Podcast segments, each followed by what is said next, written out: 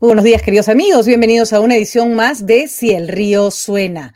Bueno, el 24 de febrero, la verdad que las noticias no son nada, nada auspiciosas ni para el Perú ni para el mundo. Y empezamos hablando de lo que temíamos. Fíjense que tuvimos una conversación con Ramiro Escobar hace unos días y yo no estaba tan segura de que lo que él planteaba, eh, claramente estábamos en el ámbito de la especulación, no sabíamos qué iba a pasar, eh, realmente era lo que iba a ocurrir. Es decir, que Rusia no iba a entrar a Ucrania, sino que se trataba más bien de un pulseo de fuerzas. No, Putin resultó ser bastante más agresivo de lo que esperábamos. Desgraciadamente, me hubiera encantado este, que Ramiro tuviera toda la razón del mundo. Y, ano, bueno, en nuestra anoche, la madrugada, la mañana de Europa, Putin invadió Ucrania y bombardeó Ucrania. Estamos ante una situación realmente, realmente triste. Obviamente el mundo está en alerta. Estados Unidos ha dicho que Rusia ha iniciado una guerra de manera premeditada, ¿no es cierto?, que va a traer costos enormes y sufrimientos enormes para la humanidad.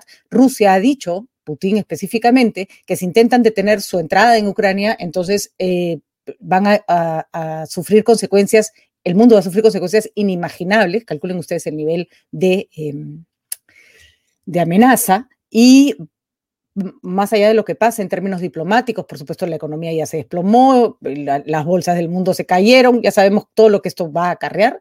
Más allá de eso, ver las imágenes de los ucranianos de distintas ciudades de su país, cogiendo lo que tienen para salir como pueden, ver a personas que ya han sido heridas por las bombas, a pesar de que Rusia dice que está eh, bombardeando objetivos militares, mentira, está bombardeando ciudades, ver el terror de la en el rostro de las personas que hasta el día de ayer o antes de ayer se levantaban para ir a trabajar o llevar a sus hijos al colegio y hoy día tienen que huir llevándose lo que tienen puesto no sé, no sé qué clase de especie somos, no sé qué clase de, especie superior se supone que somos sobre el planeta. Uno creía que no iba a haber más cosas como estas y le estamos viendo. ¿Hasta dónde va a escalar el conflicto? Vamos a conversar con Juan Belita, internacionalista, durante el programa para que nos explique cuáles son las salidas que tiene ya no Rusia, Estados Unidos, el mundo para evitar eh, que esto llegue a más. Eh, luego, lo ocurrido ayer con Jimena Pinto, ex secretaria de Comunicación Social de la PCM, que estuvo con Jaime Chincha, es también de cuidado. La funcionaria del Estado con una experiencia larga en el Estado dice que renunció porque le pidieron que retirara toda la publicidad del grupo El Comercio. Uno puede decir, bueno, ¿y por qué? Eh, pero que el comercio no me gusta, que no le pongan publicidad. El problema no está si es el grupo El Comercio o cualquier grupo. El problema está en que la publicidad del Estado no se direcciona con fines políticos. Y para allá los que van a empezar a rajar del comercio y de sus fines comerciales, que pueden ustedes este, tener mil opiniones sobre los medios que quieran, particularmente escribo ahí, es un diario en el que he trabajado y le tengo muchísimo respeto y aprecio, más allá de que determinadas coberturas no me hayan parecido las mejores. Lo que tenemos que decir es, ya son demasiadas señales de que se atenta contra la libertad de expresión o ahora se direcciona a la publicidad. Eh, estamos viendo cómo además el, gobierno de Castillo está copando los ministerios con ningún criterio, ninguno, ¿no? Una funcionaria que le escribió una canción a Castillo, pa, recibe el puesto porque sí, porque es amiga del partido, del presidente. Y esta vez tienen en Aníbal Torres, como bien lo señala Juan Carlos Tafur en su columna de hoy, un premier a la medida de los despropósitos de este gobierno. ¿Qué va a pasar? Ajá, a mí me encantaría ver si la oposición puede estar en un escalón mejor. Es decir, si la oposición puede comportarse de una manera más lógica de la que se está comportando el gobierno. Uno de los grandes problemas de países como Venezuela, por ejemplo, fue que ante los avances eh, autoritarios y dictatoriales de Chávez se enfrentó a una oposición que era una realmente un mamarracho, desunidos, cada uno gritaba por su parte, la gente peleándose con la gente equivocada. Bueno, de eso también tenemos acá, de eso también tenemos acá. Y Vamos este, rápidamente a conversar con el eh, congresista Eduardo Castillo por la censura que se ha dado, eh, que se ha presentado contra el ministro de Transportes, contra el ministro Silva. Por fin tenemos una moción de censura que eh, parece que va a tener, le van a hacer más caso que la de Susel Paredes. Y por supuesto le vamos a comentar, preguntar también sobre la coyuntura y lo que está pasando en nuestro país en general. ¿Cómo está, congresista Castillo? Gracias por acompañarnos. Muy buenos días. Patricia, buenos días. Muchas gracias por la invitación. Efectivamente, lamentar lo que está ocurriendo eh, a nivel internacional con estos conflictos que definitivamente eh, generan escenas eh, bastante desgarradoras para la humanidad. No quisiéramos, como tú dices, vivir estos momentos, sin embargo nos ha tocado y, yo creo que vamos a estar atentos a cualquier situación de estas para, para ver y, ver de qué manera podemos, este, como autoridades, eh, tratar de llevar por lo menos a nuestro país a una, a una paz, que es lo que tanto buscamos. De acuerdo, congresista Castillo, porque mm, por supuesto, más allá de lo horrendo que significa una guerra, particularmente no se le habrá pasado a usted, anoche a mí se me encogió el corazón viendo todas estas escenas y ahora viendo las fotos de los impactos de las bombas en Ucrania, uno dice, nadie se merece vivir en un mundo así, ¿no? De hecho, hay otras guerras activas, pero tal vez la irracionalidad con la que se ha avanzado en esta guerra es lo que nos tiene un poco desconcertados. Pero, pero uh, centrémonos, o sea, tratemos de traspolar a, lo que pasa en nuestro país, porque vamos a enfrentar un, estamos enfrentando un escenario post pandemia que ya es complicado y más allá de si el conflicto con Ucrania escala más o no, esto afecta, sabemos, la economía, afecta la, eh, cómo se mueve el mundo. Todo esto trepado en el barco de un gobierno que parece que en cualquier momento se estrella contra un iceberg, da el doble de, inseguridad, congresista Castillo. Y acá sí apelo al hecho de que la oposición tiene que ser más inteligente de lo que viene siendo para poder enfrentar a un gobierno al que se le tiene que exigir que actúe de otra manera. Este, y me parece una buena primera medida que Fuerza Popular haya asumido este, en su persona el hecho de que el ministro de Transportes tiene que salir. Cuéntenos un poco por qué la iniciativa y qué acogida tiene esta vez. Bueno, eh, yo creo que lo primero que se tiene que hacer como eh, agrupación política es eh, presentar una situación seria, responsable, para poder llegar a un consenso, ¿no? Entonces, Fuerza Popular a lo largo de estas semanas, a lo largo de estos meses en los que el señor Silva ha venido teniendo serios cuestionamientos, lo que ha venido es recopilando argumentos para poder eh, sustentar una moción. Él llegó a una interpelación al Congreso de la República, la cual no nos dejó nada claro y se han venido suscitando más temas. Te digo, por ejemplo, sumado, sumado a lo que dice eh, nuestra moción que ingresa argumentos, por ejemplo, o menciona los argumentos de Contraloría en cuanto al nombramiento de algunos funcionarios sin ningún tipo de criterio técnico. Eh, las palabras de la señora ex viceministra de Transportes de que eso es una agencia de empleo.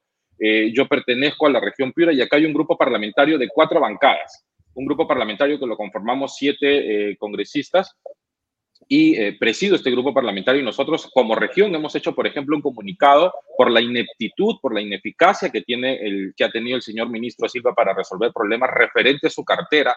Hablamos de problemas específicos del Ministerio de Transportes. Nunca eh, eh, asistí en dos oportunidades a una reunión con los siete congresistas piuranos. Nunca nos atendió, nos dejó ahí sentados en su oficina y no se apareció. Entonces, acá públicamente en los medios de comunicación lanzamos, por ejemplo, un, comunicado rechazando la presencia de este señor ministro por su incapacidad para el tema de manejo dentro de su cartera sobre, eh, encima de eh, estos cuestionamientos que ya han sido detectados por Contraloría y que han sido evidenciados eh, por, por, funcionarios de este mismo ministerio, ¿no? Como es el caso de la viceministra de Transporte, Fuerza Popular acumulando toda esta este, este tema, hemos creído necesario llegar a un consenso, conversar con las demás fuerzas políticas. Gracias a Dios hemos podido juntar las firmas para presentar la moción de censura del señor Silva y ojalá que los argumentos y ojalá que los colegas congresistas, que las otras bancadas, eh, que en muchas oportunidades considero yo han actuado de manera cómplice con el gobierno, porque por ejemplo, te acordarás, teníamos una moción de vacancia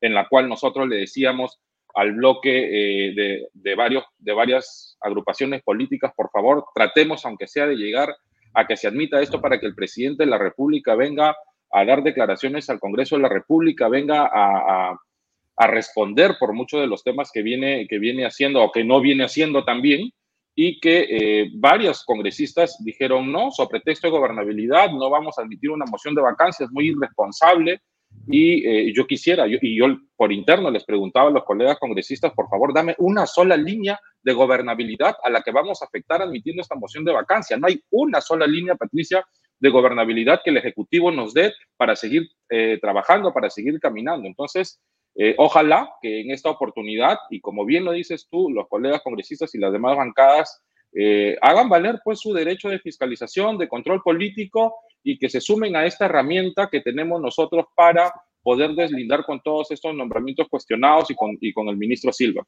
Congresista Castillo, se enfrenta a algo complicado. El ministro Silva ha tenido reuniones reiteradas con eh, distintos parlamentarios y recordemos que el Ministerio de Transportes y Comunicaciones es un ministerio muy atractivo para que los, los, congresistas se puedan hacer propaganda en sus propias regiones, porque, claro, hacen gestiones para que el ministro arregle el puente y después dicen, ah, yo logré que arreglar el puente, entonces, listo, ¿no? Se, les importa un pepino si el ministro es un desastre, pero ellos consiguieron su parcelita de eh, influencia. Yo no estoy en contra de que los congresistas impulsen que se realicen cosas en sus regiones, es parte de su labor de representación. lo, que no, lo que no se puede hacer es canjear eso por un voto. Tú me haces, yo te voto, tú me haces, yo no te fiscalizo. Esa es la parte que resulta siendo inmoral en todo este asunto. Em, ¿Cómo evidenciar o cómo hacer para que los congresistas salgan de esta pequeñez? Porque eso, eso es pequeño, es mirar solo lo que tienes al frente y apuesten por, por, tener ministros cuyo, o sea, cuya, cuyo desempeño sea válido y además que no usen los ministerios como si fuera su chacra. Exacto, y es lo que te comentaba hace un momento. Yo sí espero que los congresistas reflexionen. Todos, la mayoría de congresistas usamos esta función de representación. Yo personalmente toco las puertas de todos los ministerios por solicitud de alcaldes y con todos me reúno y con todos tenemos conversaciones de manera técnica, de manera administrativa, pero eso no quita que nosotros eh, ejerzamos también nuestra función de fiscalización. No podemos ser ajenos, para eso estamos sentados en la curul del Congreso de la República, para hacer nuestro trabajo y ejercer las tres funciones, en este caso la de fiscalización. A mí no me permite mi formación personal y mi formación política normalizar estos actos.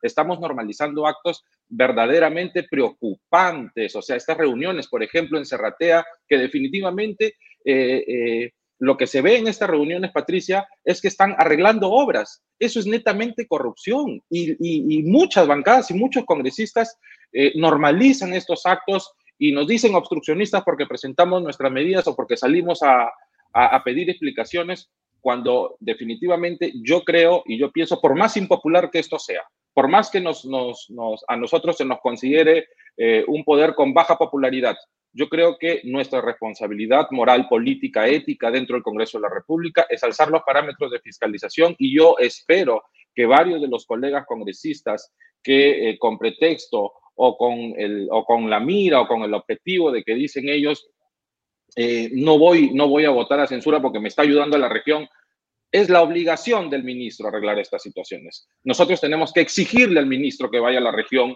a resolver el problema. Y te estoy poniendo el ejemplo clarísimo de Piura. No se resolvió nada y los siete congresistas, las cuatro bancadas hemos rechazado la presencia de este, este de este señor Silva eh, desde hace mucho tiempo, desde hace mucho tiempo. Entonces, repito, sumado, sumado a los informes de Contraloría, sumado a lo que ha dicho la viceministra, que es una persona que ha estado dentro del gobierno, está la ineptitud para resolver problemas que tienen que ver directamente con su cartera.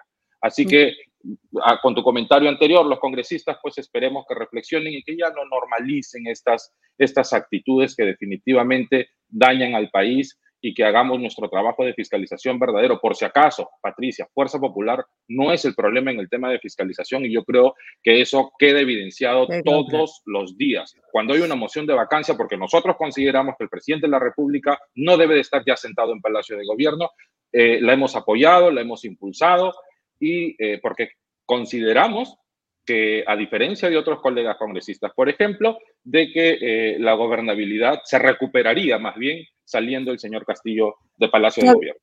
Todavía no se le da el voto de confianza a este gabinete y Aníbal Torres no ha demostrado en esta semana ser un premier convocante ni, ni, cumplir con ninguno de los requisitos que se le pidieron al presidente con la salida de Mirta Vázquez, que fue una salida además de lo más atropellada.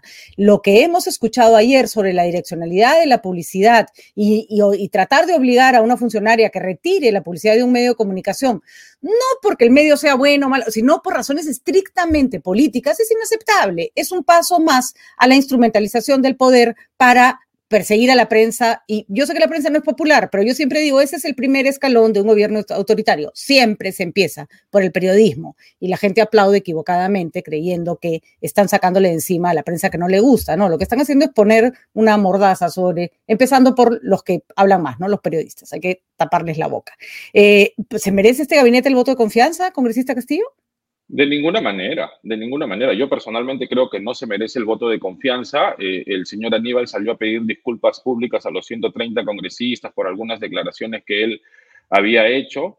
Eh, referente al Congreso de la República, eh, nosotros como Fuerza Popular eh, hemos dicho, vamos a ver tus actitudes en estos días porque no necesitamos las disculpas de boca, necesitamos tus acciones. Y ya el bloque democrático al unísono le está pidiendo recomposición del gabinete. Ahora, por supuesto, la decisión de quién entra y quién no entra a, a este gabinete no es decisión del Congreso de la República, es una decisión exclusiva del presidente de la República y del Premier, ¿no es cierto?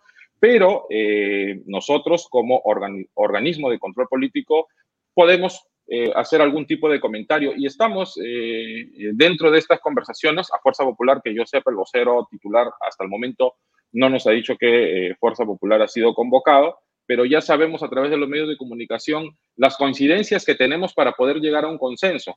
Me gustaría que se cambie todo el gabinete desde el Premier. Lamentablemente, eh, ellos tienen una organización y eh, por lo menos a los más cuestionados estamos nosotros pidiendo eh, esta salida. Personalmente, tal cual está compuesto el gabinete, considero que no se, no, no, se merece el voto, de, el voto de confianza. Sin embargo, hay que precisarlo, nosotros estamos viendo las actitudes de este gobierno durante estos días, las expectativas como peruanos y como y como gente que quiere trabajar por el Perú, las expectativas todos los días amanecen con nosotros de que esto pueda mejorar, de que esto pueda cambiar, sin embargo, no sucede.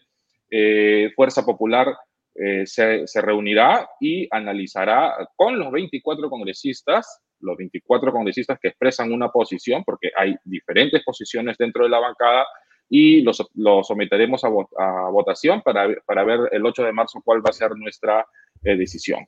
Dos preguntas muy concretas eh, sobre pendientes en el Congreso de la República. La, acusación constitucional contra Pedro Castillo por traición a la patria. Eh, ¿qué, ¿Qué opinión le merece? Porque hay que decirlo con claridad.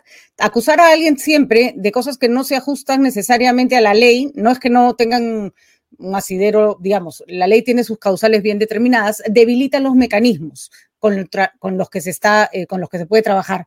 Y también tenemos a Zoraida Ábalos con una acusación seria por el caso de los cuellos blancos. ¿Qué van a pasar? ¿Qué, va, qué debería pasar con esas yo creo que, Yo creo que estas, estas dos denuncias eh, son delicadas, así que espero que la subcomisión de acusaciones constitucionales haga un trabajo serio y responsable de análisis de estas dos eh, denuncias y veamos pues cuál es el resultado del de, el trabajo que va a hacer la subcomisión de acusaciones. Muy bien, muy bien. Muchísimas gracias, congresista Castillo. Vamos a estar entonces a la espera y ojalá que soplen mejores vientos para el mundo y para nuestro país. Ojalá, ojalá. No son días auspiciosos estos. Muchísimas gracias, muy, amable haber conversado con nosotros. Que tenga usted muy buen día.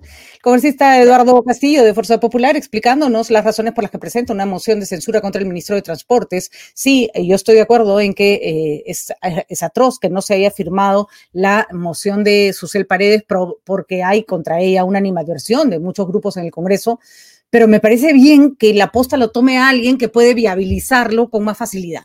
¿No? Que es lo que ha hecho el congresista Castillo. ¿Cuál es el objetivo? No que la señora Pared, eh, que el Susel, al que tenemos mucho aprecio, sea famosa, ni que se meta un golazo el congresista Castillo. El, objetivo es que el ministro Silva no esté en la cartera de Transportes y Comunicaciones.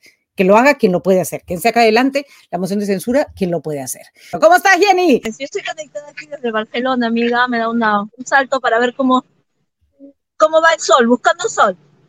Bueno, no, no has tenido mucho éxito. Ese es el parque que está frente a la Sagrada Familia. No, no, no. Estamos, este, no sé, hemos parado donde nos ha agarrado el tiempo, así que disculpa, es un parque de perros. Disculpa que oye.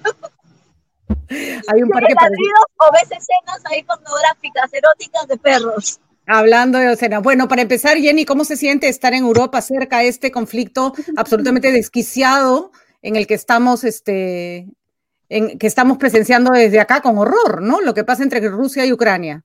Eh, a ver, en la calle nada, en la calle nada, pero sí, eh, te imaginarás, este, mucha expectativa para ver cómo le va llegando a cada persona los efectos de esto que está pasando.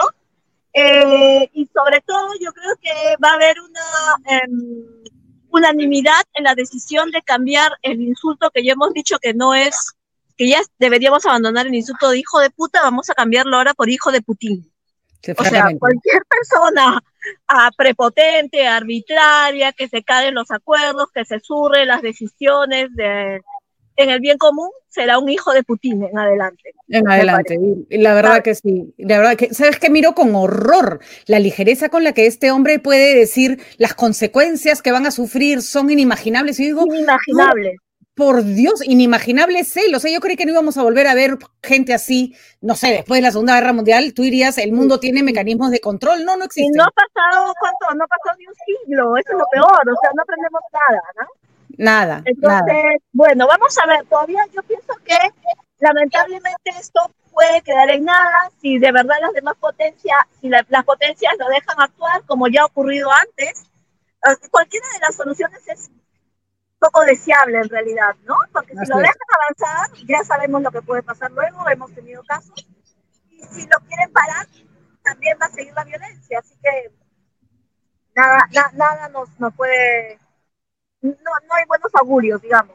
No hay buenos augurios, efectivamente, no hay una salida amable para lo que está pasando. Bueno, Jenny, cuenta, haznos reír, por favor, porque el día está Oye, como... no, estaba pensando en hijos de Putin locales, ¿no? Estaba pensando que en Perú tenemos diferentes, diversas variedades de hijos de Putin, ¿no? Y es justo, me parece un grupo que debería ya ganarse el, mm, el título son los estos chicos de la resistencia. ¿Por qué les dicen la resistencia?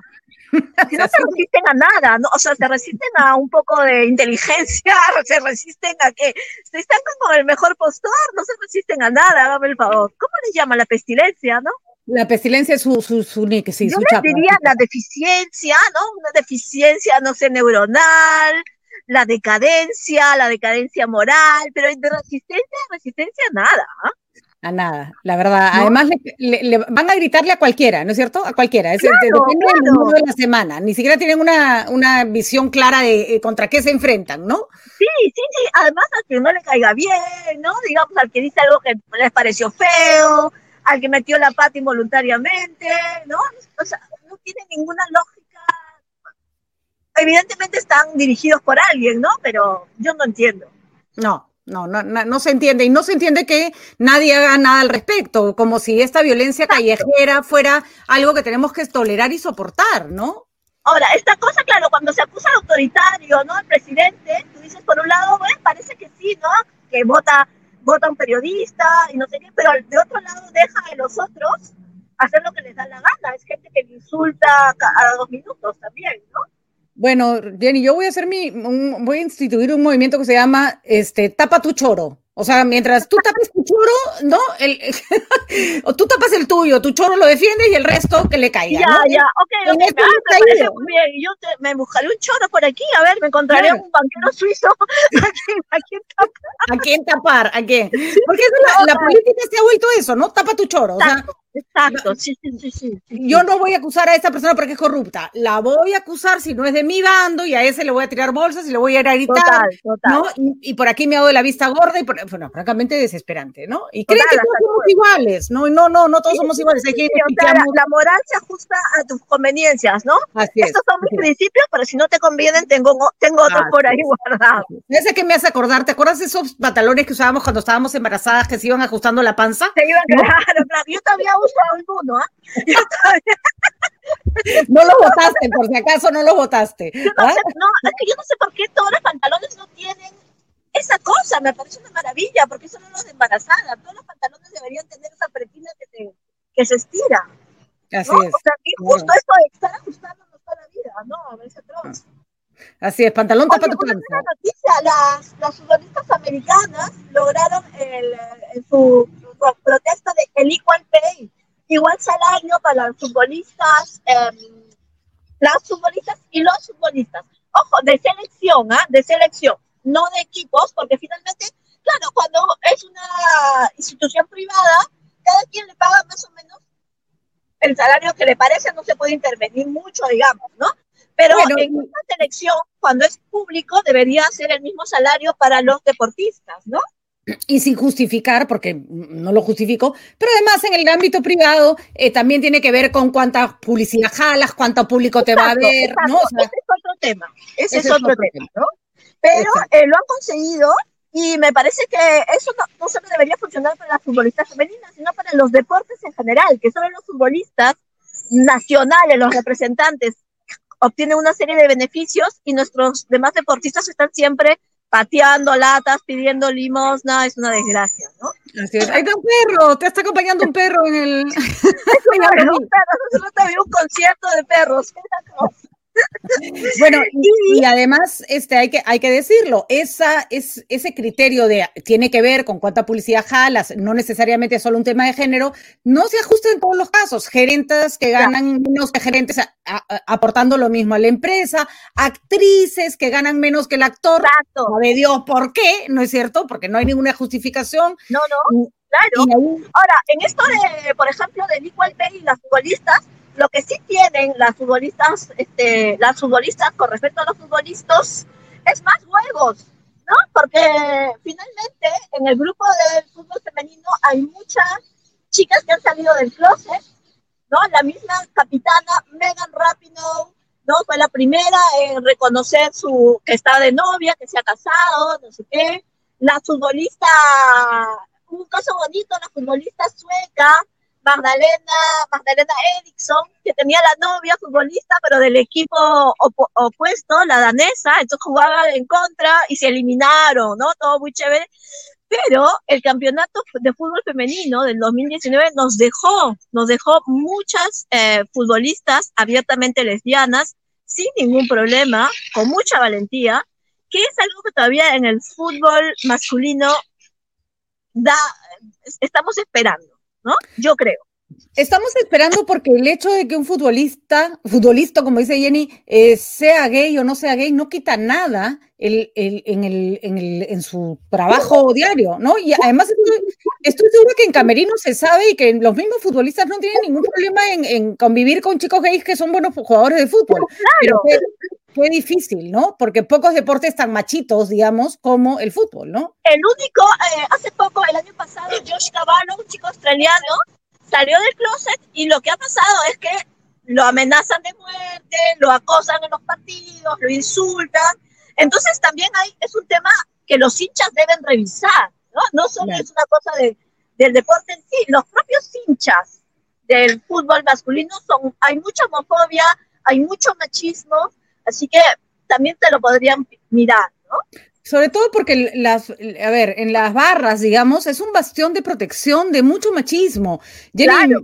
Cuando tú ves, por ejemplo, insultos homofóbicos muy subidos de tono o insultos machistas muy subidos de tono en redes sociales y entras a los perfiles, siempre son chicos que se identifican con su polo de la U, su bandera de la alianza, ¿no? Entonces, ojo, me encanta el fútbol, me encanta el fútbol. Sí, sí, total. Y hay hinchas, tengo, conozco hinchas de todo tipo y, de, más abiertos de mente, menos, pero sí creo que se empodera en el fútbol un tipo de machismo muy pernicioso, ¿no? Exacto. Y curiosamente en el fútbol, en los demás deportes, tenemos en patinaje, en natación, en equitación, en diferentes deportes ya hay mucha apertura con este tema, ¿no? Gente que sale de sin ningún rollo. Y todavía este reducto de fútbol masculino, sobre todo con miras a Qatar, creo que es muy importante que pensando que finalmente han aceptado ir a, a competir en un país abiertamente homofóbico, yo creo que sí, sería importante empezar a salir del closet un poquito, ¿no?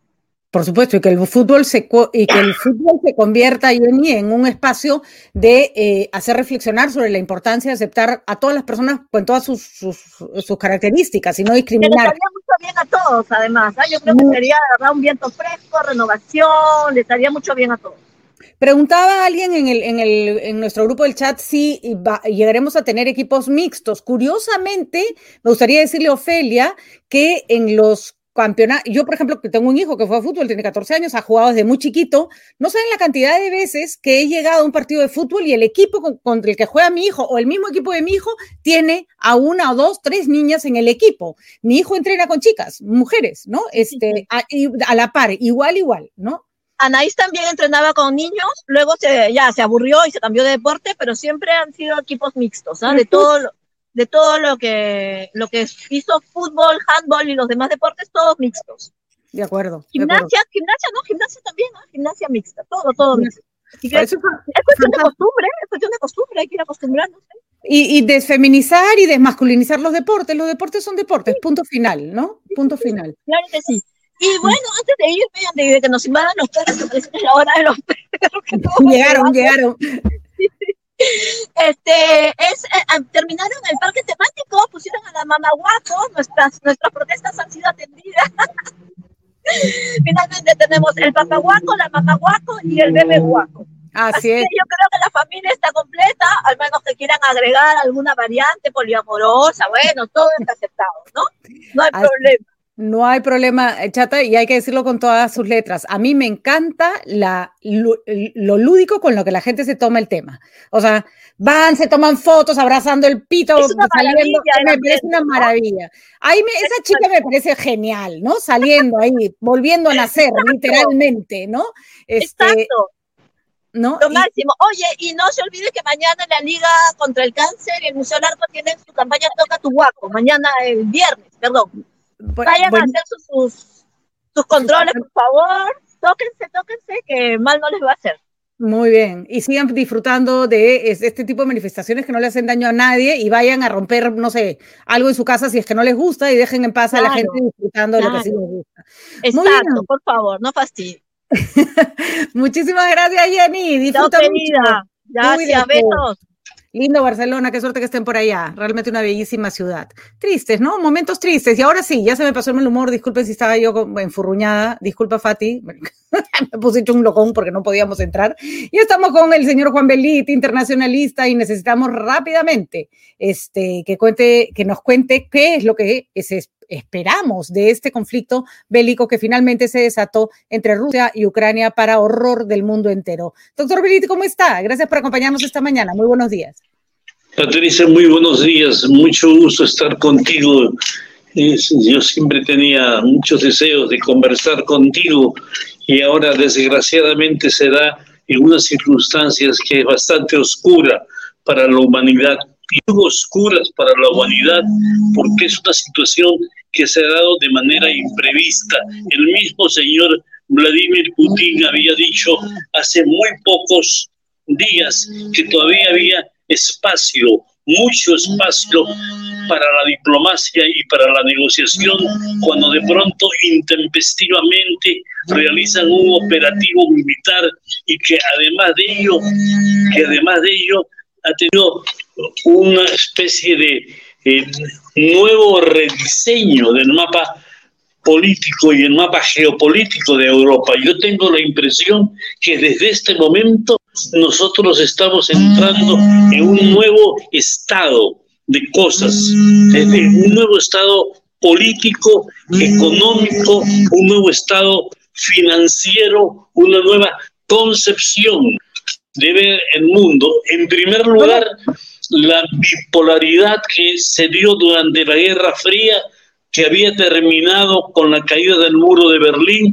la unipolaridad que se dio con la hegemonía de los Estados Unidos, yo creo que acaba de terminar y ahora aparece una nueva etapa, posiblemente una nueva Guerra Fría, con una tripolaridad, Estados Unidos, Rusia y China, cada uno con sus áreas de influencia. Estados Unidos, América del Norte, parte de Europa, sin lugar a, dudas, parte, gran parte de América Latina, está también Rusia, parte de Europa, Euroasia y China, que tiene un extenso territorio en el Asia. Este es el nuevo plano que se dibuja en el mundo. De acuerdo, eh, doctor Belit. A ver, ayúdeme a comprender por pasos también lo que va a ocurrir. Eh, ¿Cuál, la, primero, el corto plazo, la salida inmediata. Ya hay muertos en Ucrania, ya estamos viendo, a mí me parece hasta perverso que Putin haya dicho en un momento eh, que estaban exagerando y que eran ataques de histeria, retirar a mm, personas mm. de, de Ucrania para después atacarlos. O sea, ni siquiera les dio la oportunidad a muchos de salir con calma, ¿no? Ante un ataque inminente. Eso es de una perversidad que hace mucho tiempo no veíamos. Claramente a Putin ya no se le puede creer nada de lo que dice. O sea, ya demostró que palabra no tiene. Pero ¿cuál es la salida? Porque o el plan A o el escenario A podría decir, dejar que Rusia avance como ocurrió en Crimea.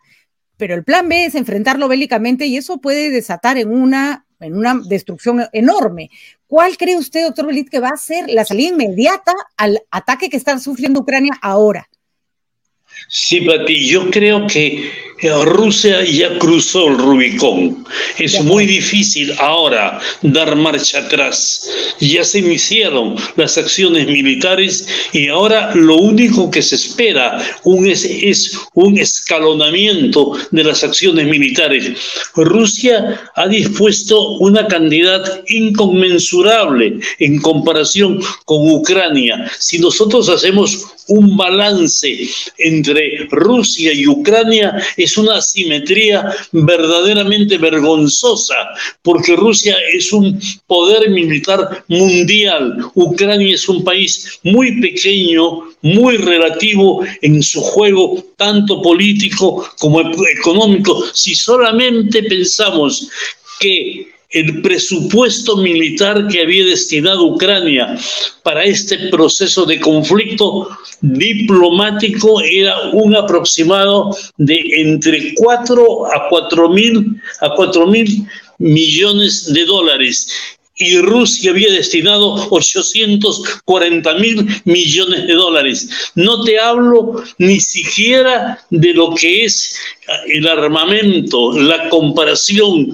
la estandarización del, armamento, porque es desproporcionado.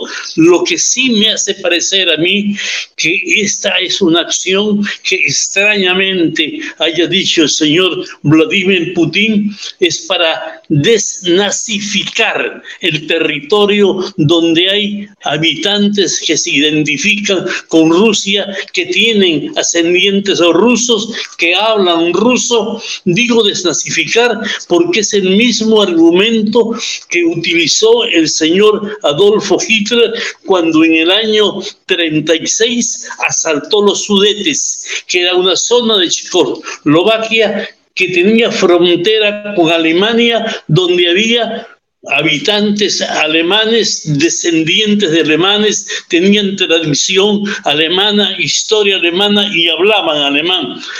Hitler asaltó, tomó posesión de ese territorio y se lo anexó. Y luego de eso se quedó un, un tiempo tranquilo, muy poco tiempo. Y entonces es cuando Europa, especialmente eh, Francia e Inglaterra, presionan a Hitler para que firme un acuerdo, firma un acuerdo Hitler que tal vez tú no, vas a recordar, no habías nacido en esa época, pero sí en los documentales, en las historias sale Chambelán regresando de Berlín con el documento en la mano y exhibiéndolo como un logro diplomático de él. No había terminado de hacer esto cuando Hitler, el primero de septiembre de 1939, asalta Polonia y empieza la Primera Guerra Mundial. Una guerra que al principio le generó entre 30 a 40 mil muertos a Polonia. Cuatro o cinco años terminó y le había generado al mundo 62 millones de muertos. Ojalá que este no sea ese mismo espejo en el cual de manera extraña nos hemos retratado. Y digo esto porque ha sido el mismo argumento que ha utilizado Putin, que, hay poblaciones que se sienten identificadas con Rusia, etcétera, se las había anexado. En el 2014 se anexó Crimea y en 1998 se había anexado Sebastopol y en los últimos días se había dado independencia a dos provincias y además las había traído hacia sí. Con ello estaba ya creando y generando un espacio de territorio ruso. Y es interesante, y te digo, muy interesante lo que dices, porque precisamente era el mismo argumento que decía Putin. ¿Por qué hay tanto sobresalto en Occidente? ¿Por qué los medios de comunicación están estimulando el conflicto? Todavía hay espacio para la política y para la diplomacia. No había terminado de hablar, de decir esto cuando él asalta el territorio ucraniano. Y sin lugar a dudas, está arrastrando al mundo. Yo creo que lo que ha dicho el presidente Joe Biden de los Estados Unidos la frase es muy simple, pero que tiene una gran, un gran contenido histórico. Putin ha arrastrado al mundo a un ensangrentamiento que no, sabemos las consecuencias que va a tener. Además, eh, eh, Juan, doctor Belite, eh, hay que entender que esto no ocurre de la noche a la mañana. Y los, que, los que han estado observando el venir de Rusia y de Putin, a mí un país que particularmente me, genera mucha curiosidad. A ver, tienen la humillación post-perestroika, un, imperio que se deshace, ¿no es cierto? Y que además trae mucha gente que pierde mucho dinero, que se le desmorona el mundo tal cual lo conocían. Putin ha usado el nacionalismo y la necesidad de que Rusia vuelva a ser un imperio. Tiene Obviamente tienen los rusos los ingredientes que tenían los alemanes, salvando las distancias en la Segunda Guerra. La humillación, la necesidad de volver a ser grandes y un líder dispuesto a pisotear. Eh, la historia nunca se repite exactamente igual, pero se repite de otras maneras. Eh, y, me preocupa. Obviamente. doctor Belit, este tipo de acciones en el mundo tal cual lo tenemos hoy un mundo plagado de nacionalismos, de irracionalidades, post pandemia, es como el, caldo perfecto para que este tipo de, acciones avancen bajo la distracción o, falta de visión del resto del mundo. A, mí esta, esta acción militar de Vladimir Putin me ha desorientado. Yo no esperaba que hiciera esto Putin. No solamente eso, sino yo esperaba que al contrario, él iba a calmar las aguas como lo había estado haciendo Joe Biden y que aún Joe Biden era percibido y considerado por algunos analistas norteamericanos como excesivamente permisible con Putin, que estaba dando muestras hasta de debilidad al manifestar que había que calmar las aguas, que había que poner paños fríos en esta suerte de oye hirviendo que, en el que se ha convertido el mundo.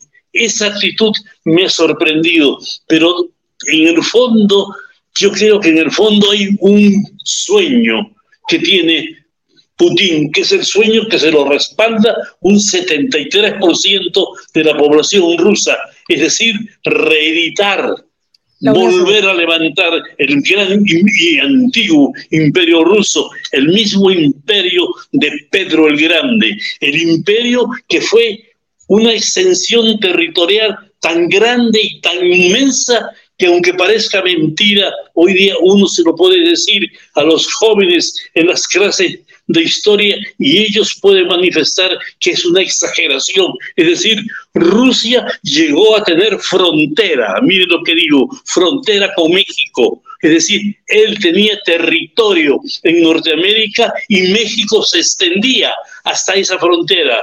México lo perdió porque las invasiones de los Estados Unidos se las sustrajeron y el territorio ruso lo compró Estados Unidos. Pero ese era el gran imperio ruso, el imperio al cual sueña y aspira Putin.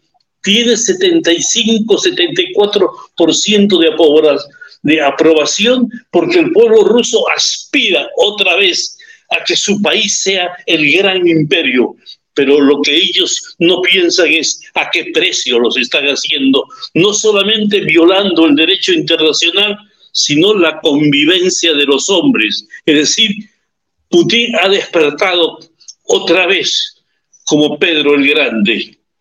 Y con una población que necesita esa reivindicación, que además ha sido trabajada a lo largo de los años. Hay escuelas nacionalistas, se han reivindicado los símbolos de la Unión Soviética, se habla todo el día, todo el día de retomar efectivamente el, imperio ruso. Hay un trabajo de concientización en la población rusa que se ha hecho. Ahora, la pregunta de doctor Belite es, el mundo, cómo está preparado para, para frenar la, la ambición de Putin, porque hay gente que dice, con Trump esto no hubiera pasado. Yo particularmente, no sé cuál es su idea, prefiero un Biden en la, casa, en la Casa Blanca que un Trump que es capaz de responder con la misma irracionalidad, la misma matonería, este, capaz de apretar cualquier botón para sentirse más fuerte que el otro. No necesitamos una pelea de egos. Pero la pregunta es, el mundo, Biden es un buen líder para contrarrestar a Rusia. ¿Qué debe hacer la OTAN? ¿Deben entrar militarmente a Ucrania? ¿Cuál debe ser la salida? Bueno, la OTAN va a entrar a Ucrania y va a entrar la OTAN a Ucrania con su ejército propio y también con un apoyo de los Estados Unidos y esto sin lugar a dudas va a exacerbar los ánimos y las circunstancias. Pero hay otra lectura que es un poco más doméstica Es una lectura que nos puede parecer mucho, mucho más pequeña y por lo tanto más mezquina. Lo que también quiere Putin es ridiculizarlo a Biden, ridiculizarlo a Biden porque Biden después de la salida en Afganistán quedó duramente golpeado por las circunstancias y se le percibió como un líder que no estaba a la altura de la demanda, que exigía una fortaleza como Estados Unidos y entonces ha querido darle digamos, la estocada final.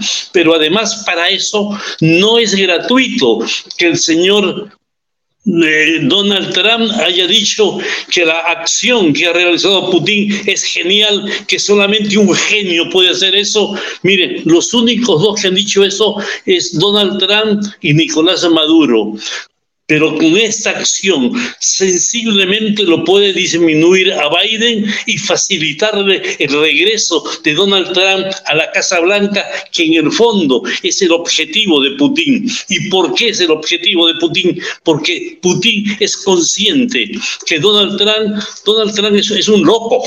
Donald Trump es un hombre alterado, es un hombre que no está a la altura de la demanda. Donald Trump en la Casa Blanca va a terminar destruyéndolo a Estados Unidos, que es precisamente el objetivo, como piensa un hombre que ha sido de la KGB y que está acostumbrado a planes maquiavélicos y conspiraciones para derribar estados. Desgraciadamente estamos en ese ámbito, estamos en ese escenario a las puertas de un conflicto que podría tener la trascendencia de la Segunda Guerra Mundial, cerca de que Estados Unidos que ya hace algún tiempo empezó su decadencia, vuelva a tener al señor Donald Trump como presidente y yo me hago la gran pregunta, ¿qué vamos a hacer los latinoamericanos? ¿Cómo vamos a contemplar el mundo? ¿Cómo vamos a vivir estas circunstancias? Más aún, por una razón, porque si ingresa la OTAN en Ucrania, como todo parece indicarlo, ya desplazado material, ya desplazado soldados, ya se, se, hicieron las primeras, los primeros ataques que tú sabes que son ataques electrónicos, después viene la artillería, después viene la aviación y finalmente entra la infantería, que dentro del esquema militar se dice que es la reina de las armas porque toca posesión de territorio, en ese escenario va a entrar la OTAN y América Latina que está lejos de la OTAN, pero que hay un país que es amigo de la OTAN, no es miembro de la OTAN, es amigo de la OTAN. Y eh, esa amistad con la OTAN también la obliga a ciertos apoyos a la OTAN, que es Colombia. Y nosotros que somos socios de Rusia, como somos socios de Estados Unidos, como somos socios de China, nos vamos a ver que dentro de América Latina hay un país que está cerca de la OTAN y nosotros estamos cerca de China y Rusia. Y ahí vamos a tener que decidir. Si continuamos como lo hicimos vergonzosamente durante la Guerra Fría con ese alineamiento automático, vamos a tener una independencia o cuál es nuestro destino diplomático, político y económico, digamos, no de los próximos años, de los próximos días. Muy bien, muchísimas gracias, pues, eh, eh, Juan. Muchísimas gracias, doctor Belit, por haber hablado con nosotros. Vamos a ver qué pasa efectivamente en los próximos días. Creo que todavía el, el, papel que va a jugar Latinoamérica todavía es más importante para definirnos nosotros mismos que lo que va a significar, por supuesto, el apoyo para estas fuerzas internacionales. Va a servir el tema de Rusia-Ucrania para saber dónde está parado quién en este continente. Muchísimas gracias por, por, la interpretación del día de hoy. Gracias por sus palabras. Muy buenos días. A ver, señores, este, algunas precisiones. Em, si a alguien no le gustan mis comentarios, no, no tiene por qué venir, bueno, no tiene por qué soplarse el programa, pero hablar de que mis comentarios son idiotas, un poquito más de nivel, señores, ¿no? Eh, tampoco son aceptados en este chat eh, ningún tipo de nick que haga referencia al terruqueo de nadie, ni para la derecha ni para la izquierda. Así que, señor Keiko Burra Luminosa, puede cambiar usted su nombre o puede estar, o lo invitamos a retirarse. No tengo ninguna especial predilección por Keiko Fujimori de ningún tipo, de ningún tipo. Este, pero no me gusta que se usen ese tipo de, adjetivos que hacen referencia al terrorismo, porque el terrorismo no es ni broma ni se usa para este, señalar a las personas alegremente, ¿no? Eh, y, sí, creo que ahí hay alguien a que tenemos que, hay alguien a que tenemos que, sacar a Fati. Gracias. Eh, yo no la bloque, yo no bloquearía por, por este cinco minutos. Yo preferiría que no estuviera en este chat a la persona que está insultando. Em, después, a ver, ¿qué más tenía que comentarles? Es bien ingenuo, señores, bien ingenuo creer que Trump era amigo de Putin. Putin no tiene amigos. Estudien un poquito de historia universal. En la época de las guerras te haces amigo de que te conviene. Eh, Trump fue, un, fue instrumentalizado, instrumentalizado por Putin. Putin lo usó en su favor.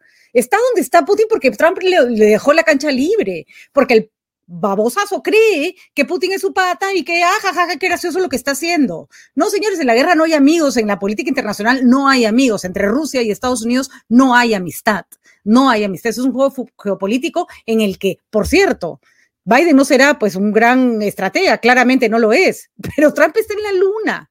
Solo creer que es amigo de Putin, solo creer eso, ya es de una ingenuidad que francamente. Guitarrero dice, Trump ya hubiera apretado el botón. Sí, probablemente, Guitarrero, estaría cerca de hacer alguna burrada, lo cual empeoraría aún más las cosas. Em, ¿Qué más? Eh, que, no sé qué cosas más han estado comentando. No hay amistad, hay intereses, de acuerdo, Ángelo. Hay intereses y en el momento que las cosas no van para, donde uno quiere, es mejor tener a alguien que por lo menos respeta las instituciones y va con la cabeza más fría este, este, a, tener a un termocéfalo, ¿no?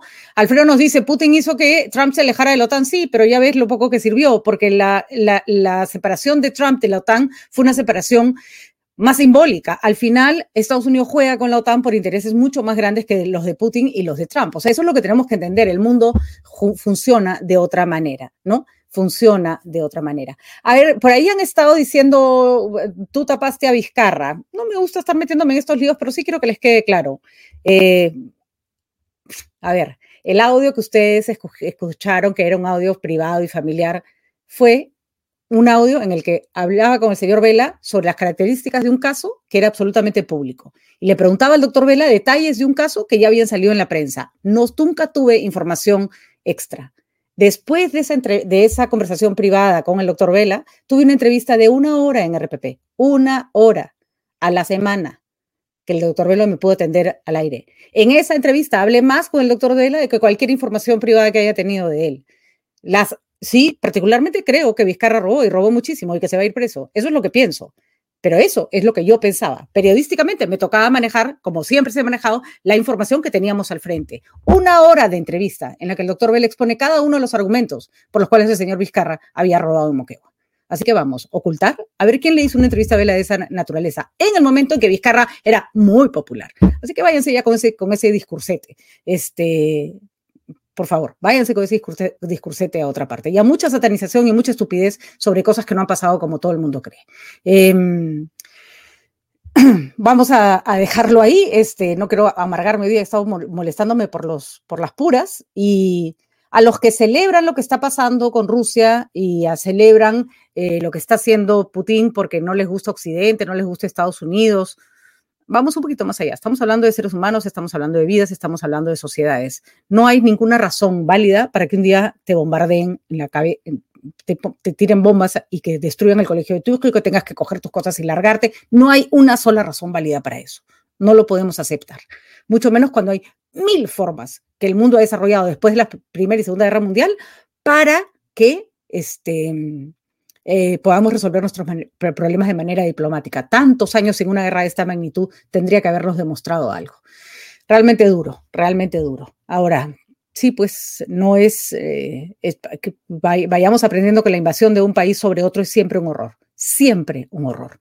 Eh, y que también hay que decirlo eh, con respecto a, a, las invasiones que ha tenido, por ejemplo, cuando Estados Unidos buscaba en Irak armas de destrucción masiva, no encontró ninguna y le destruyó la vida a millones de personas. Así no sirve, así no avanzamos. Gracias por haber estado con nosotros. Disculpen el mal humor, vamos a respirar. Hoy día el mundo no me parece un lugar bonito, supongo que a ustedes tampoco. Y este, vamos, critíquenme, me pueden criticar todo lo que quieran. Yo a veces me molesto, pero en general la crítica es válida. Que sirvan estos espacios para poder confrontar nuestras opiniones, no para insultarnos. Es lo único que pido. Y así como no vamos a insultar de un lado, no vamos a insultar del otro. Por favor, elevemos el nivel de nuestra discusión elevemos el nivel de, nuestra discusión. Si no, vamos a terminar como ya hemos visto que termina el mundo. Muchísimas gracias por habernos acompañado el día de hoy.